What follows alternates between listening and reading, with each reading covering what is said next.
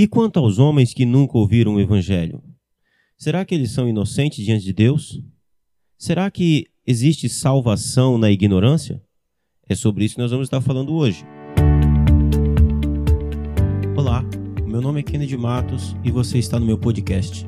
Toda semana uma nova mensagem para você, a exposição e explicação do texto bíblico. O meu objetivo é que as mensagens pregadas na minha igreja alcancem também você que está longe. O desejo do meu coração é que de alguma forma, pela graça de Deus, você seja edificado por essa mensagem e que Deus cumpra o propósito dele na sua vida. Você também pode compartilhar essa mensagem com seus amigos, com seus contatos, nas suas redes sociais. Vamos à mensagem e Deus te abençoe.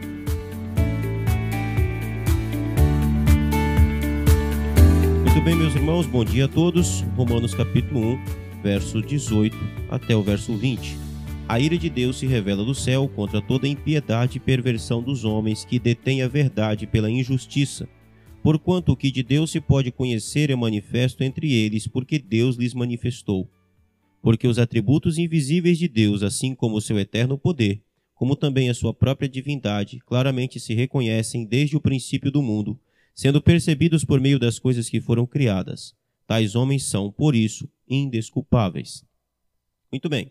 No verso anterior, Paulo falou a respeito do Evangelho, de que o Evangelho é o poder de Deus para a salvação, de que a única maneira de que qualquer homem pode ser salvo é através é, dele ouvir o Evangelho para crer na mensagem do Evangelho, e a mensagem do Evangelho é que Cristo salva o pecador através da sua morte substitutiva na cruz do Calvário. Se o homem não ouvir essa mensagem, é, é, ele não pode ser salvo. Então, o apóstolo Paulo, como excelente mestre que era, quando escreve essa carta, ele sabe que alguém vai levantar uma pergunta. E quanto aquelas pessoas que nunca ouviram o Evangelho?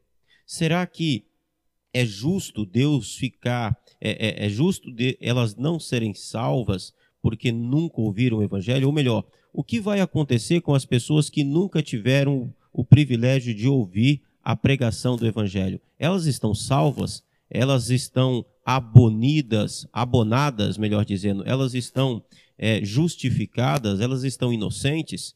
Resposta do apóstolo Paulo: Não.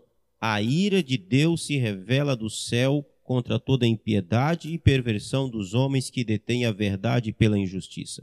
O que o apóstolo Paulo está dizendo é que não, eles não estão salvos, não há salvação na ignorância. Por quê?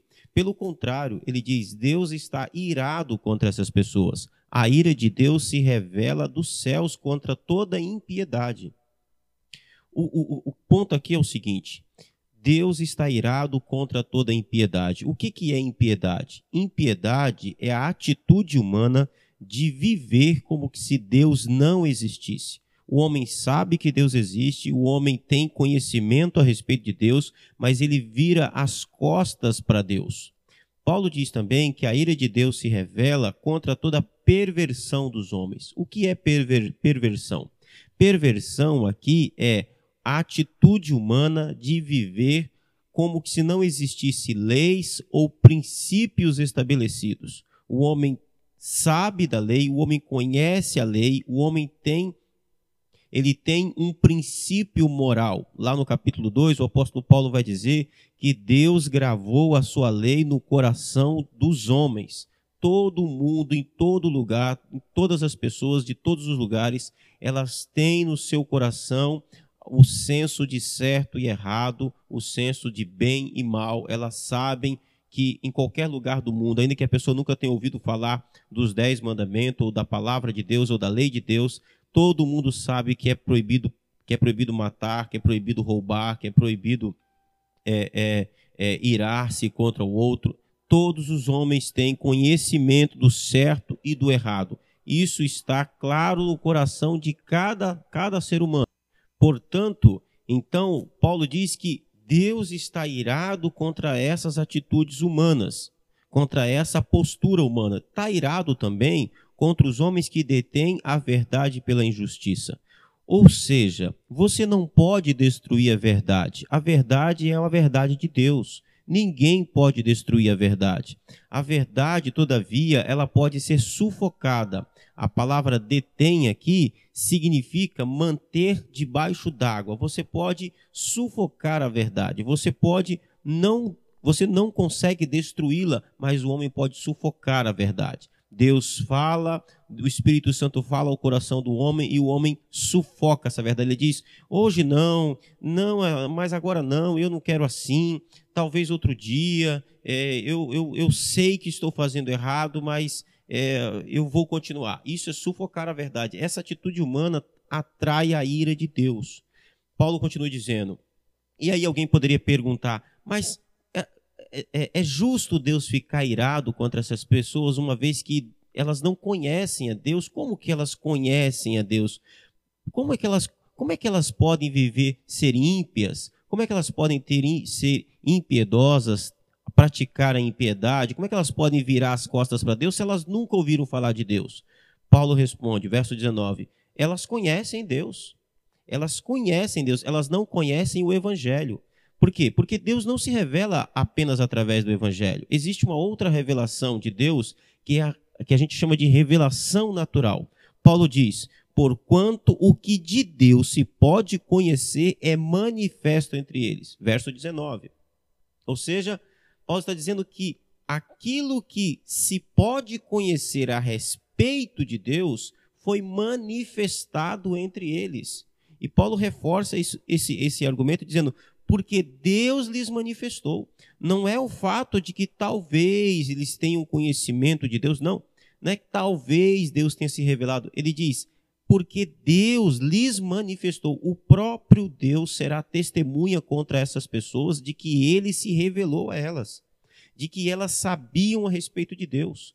Pense naquele índio lá no meio do mato que nunca ouviu falar de Jesus que nunca ouviu falar nada da Bíblia. Aquele índio tem conhecimento de Deus, porque Deus lhes manifestou. Deus se manifestou a eles. Deus se manifesta a todos os homens através da sua revelação natural. E como que é essa revelação natural?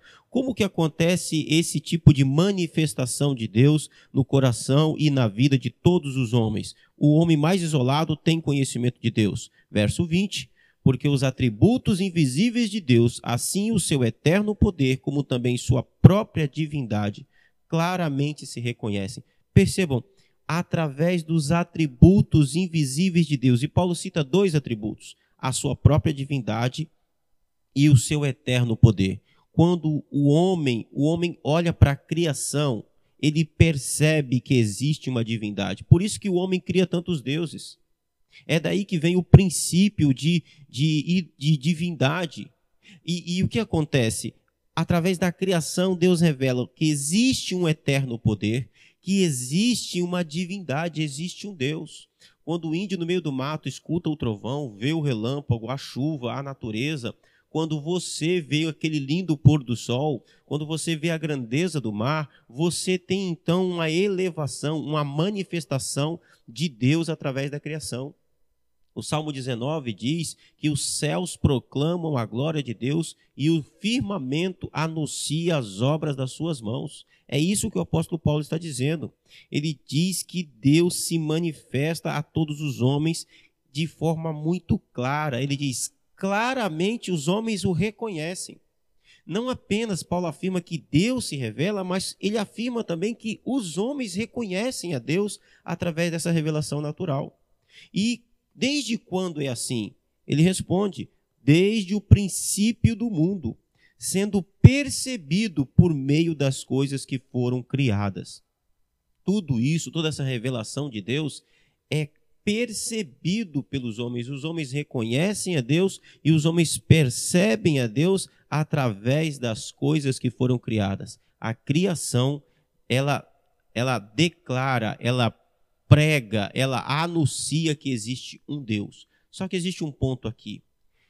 Não confunda a criação com a, com a divindade. A criação não é Deus, ela apenas manifesta que existe um Deus poderoso, glorioso, exaltado e digno de honra. A criação, não podemos confundir a mensagem da criação com o Criador. Esse é um ponto importante. E aí uma coisa que eu quero notar com vocês aqui é o seguinte: a, a, criação manifesta a glória de Deus, só que essa manifestação de quem Deus é através da criação, ela é impotente para a salvação. Ninguém pode ser salvo por meio dessa manifestação de Deus. Por quê?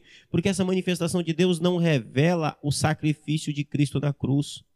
E o homem só pode ser salvo através do sacrifício de Cristo na cruz. Aí então, por isso então é importante a pregação do evangelho que é a mensagem especial. Então, essa manifestação de Deus, ela apenas faz o quê? Ela faz aquilo que está no finalzinho do verso 20. Tais homens são, por isso, indesculpáveis. Ela apenas torna o homem indesculpável diante de Deus. Diante de Deus, ninguém poderá dizer: Eu não sabia, eu nunca ouvi falar, eu, eu, era, eu sou inocente, eu sou ignorante. Ninguém poderá fazer esse tipo de afirmação. Por isso, Paulo tem urgência em pregar o evangelho, porque ele sabe que não existem inocentes, ele sabe que não existem ignorantes a respeito de Deus.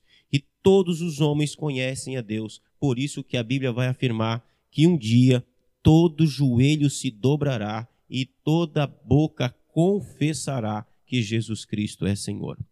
Amém? Deus abençoe a sua vida, Deus abençoe o seu dia. Fique com essa palavra, medite nela. Um bom dia para você e até amanhã.